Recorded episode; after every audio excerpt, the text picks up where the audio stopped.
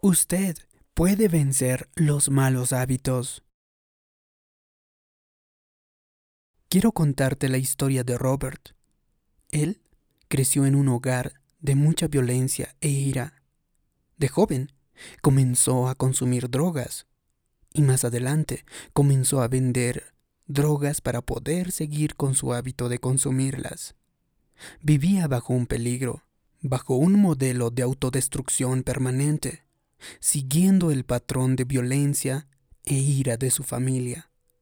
Sin embargo, cuando llegó a los 25 años, Robert decidió entregar su vida a nuestro Padre Creador. Estudió la Biblia y entonces empezó a compartir las buenas nuevas con otras personas. En resumen, llegó a ser pastor. Le iba muy bien en lo personal y su iglesia crecía en fuerza y cantidad de miembros. Robert llegó a ser uno de los más respetables ciudadanos de su comunidad, y entonces viajaba contando la historia de cómo es que nuestro Padre Creador había cambiado su vida. La gente no sabía que seguía teniendo un serio problema con la ira. Dios le había librado de todo tipo de malos hábitos, adicciones, de las drogas y también el alcoholismo. Pero Robert todavía seguía teniendo dificultades para controlar su ira. Nunca lo demostraba en público. Sin embargo, en casa algo no salía bien. Entraba en cólera y no podía controlarse. Muchas veces estallaba por cosas insignificantes. Abusaba verbal y físicamente de su esposa. Le arrojaba objetos y la trataba de manera horrible incluso al punto de poner en peligro su vida. Cuando por fin se calmaba, rogaba pidiendo perdón y ella lo perdonaba. Le decía lo siguiente, amor, tenemos que buscar ayuda, tenemos que hablar con alguien sobre este problema. Me da mucha vergüenza, decía él. Es que soy pastor en la iglesia y se supone que yo debería de dar el ejemplo. ¿Cómo podría contarle a alguien que tengo este problema terrible? Su esposa se armó de todo el valor que pudo y le dijo entonces, es que las escrituras dicen, confiesa tus pecados para poder ser sanado. Y es que Robert, jamás podrás vencer esto sin ayuda. Tienes que encontrar a un amigo, tienes que encontrar un mentor, un pastor, un consejero, alguien que esté a tu lado. Encuentra a alguien que ore contigo, alguien a quien tengas que rendirle cuentas. La esposa de Robert entonces tenía mucha razón en todo. Solo porque hayas pasado por momentos difíciles y tengas problemas, no eres una mala persona. Tenemos que dejar atrás el erróneo concepto de que porque amamos a Dios y la gente nos quiere y nos admira, se supone que seamos perfectos también. No, no es así para nada. Si tienes problemas para controlar tu ira o una adicción declarada u oculta, no intentes vencer al problema sin ayuda de nadie. No lo ocultes porque sientes vergüenza. Encuentra a alguien cristiano que en fe permanezca a tu lado.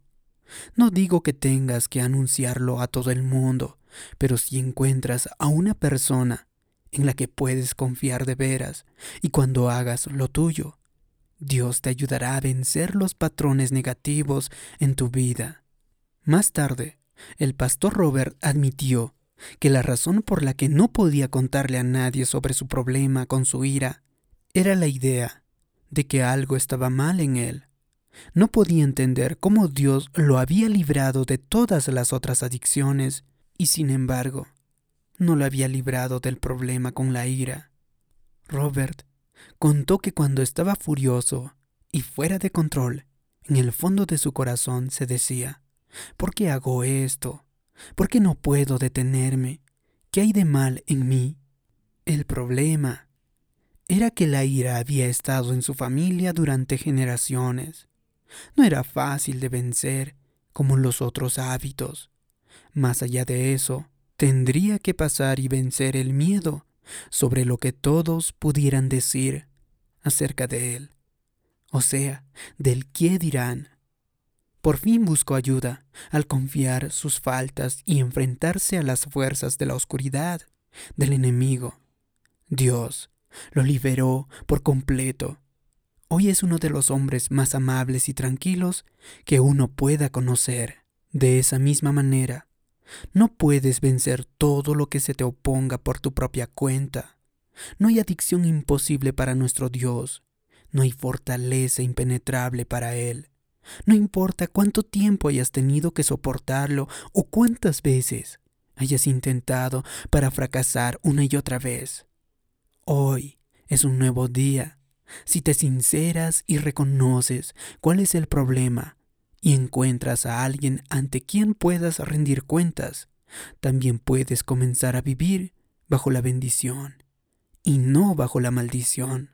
Puedes librarte de todos esos patrones generacionales que son negativos y entonces comenzar un nuevo patrón de amor, de benignidad para tus descendientes. Así que responsabilízate de tus acciones. Dios te ha dado libre albedrío. Puedes elegir el cambio. Puedes elegir nuevos parámetros. Toda buena decisión que tomes vencerá a los patrones malos que hayan elegido otras personas en tu árbol genealógico, es decir, tus antepasados. Cada vez que te resistes ante una tentación, estás un paso más cerca de la victoria. Puede ser negativa la historia de tu familia. Claro que sí, pero no por eso tienes que perpetuarla. No podemos cambiar el pasado, pero sí podemos cambiar el futuro tomando las decisiones correctas. Es triste, pero quien sufre termina haciendo sufrir a los demás. Es posible que pienses que cuando salimos de un entorno que es negativo, el cambio es instantáneo. Oirás que mucha gente dice lo siguiente, yo nunca criaré a mis hijos de esa misma forma, o jamás trataré a mi esposa como mi padre trataba a mi madre. Y sin embargo, en verdad, la mayoría de las veces terminan haciendo justamente lo que dijeron que no harían, porque ese espíritu pasó de generación en generación. Si usted creció en un entorno negativo, a menos que rompas ese patrón espiritual, hay grandes probabilidades de que trates también a tus hijos de la misma forma en que te han tratado a ti.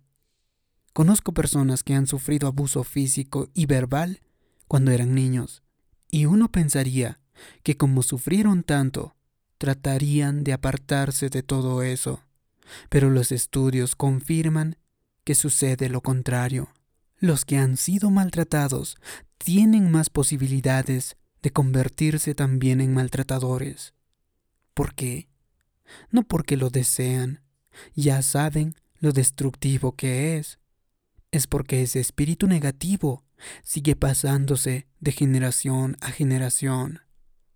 Gracias a Dios tú y yo podemos hacer algo al respecto. La Biblia dice en Efesios que nuestra batalla no es física, sino es una batalla en el plano espiritual. Así que tienes que levantarte cada día y decir, tomo autoridad respecto a esto y no voy a vivir de este modo. Dios te dará el poder de hacer lo que haga falta. No te quedes donde estás aceptando la situación. Haz algo al respecto. Mucha gente hoy practica el juego de las culpas. Es culpa de este, es culpa de aquello. Bueno, Estoy deprimida porque mi madre siempre estaba así. O quizá digas, no puedo romper con estas adicciones porque todos en mi familia también fueron adictos. O quizá digas, estoy enojada porque tú me haces enojar. Evitas decir esas cosas. Tienes que responsabilizarte de tus acciones. En el pasado, haya habido injusticias tal vez que te han hecho la vida difícil. Pero tu actitud tiene que ser otra de hoy en adelante. Di lo siguiente. No voy a quedarme aquí llorando y quejándome por cómo me han criado o por cómo me maltrataron. No. Esta es la vida que Dios me ha dado y voy a aprovecharla al máximo. Voy a tomar buenas decisiones a partir del día de hoy. Hemos oído mucho sobre la maldición generacional. Sin embargo, Nuestra decisión generacional es igual de importante. No hay motivo para que sigamos en el mismo lugar. Así que debes poner fin a todos los patrones negativos que hayan habido en tu historia familiar. Quizá hayan estado allí por muchos años, pero tú puedes ser quien marque la diferencia. Tú puedes ser el que termine todo eso. Recuerda que esta batalla es espiritual. Tienes que tomar autoridad sobre todas las fuerzas que te mantienen aprisionado. Cuando reconozcas eso y lo identifiques, sácalo a la luz y enfréntalo. Cuando hagas eso, verás el favor y las bendiciones de Dios en tu vida y pasarás estas cosas buenas a las generaciones que vienen delante de ti. Y así llegarás a ser la persona para el cual Dios te ha creado para ser. Si te ha gustado este vídeo, haz clic en me gusta, compártelo y también suscríbete en este canal. También te pido que me dejes abajo en los comentarios la siguiente declaración. Yo saco a la luz mis problemas para enfrentarlo. Así podré saber que te ha gustado y te ha ayudado este vídeo. Gracias por tu comentario. Gracias por suscribirte y hacer clic en la campanita. Como siempre, te mando un gran abrazo. Mi nombre es David Yugra. Nos vemos en un próximo vídeo. Que Dios te bendiga.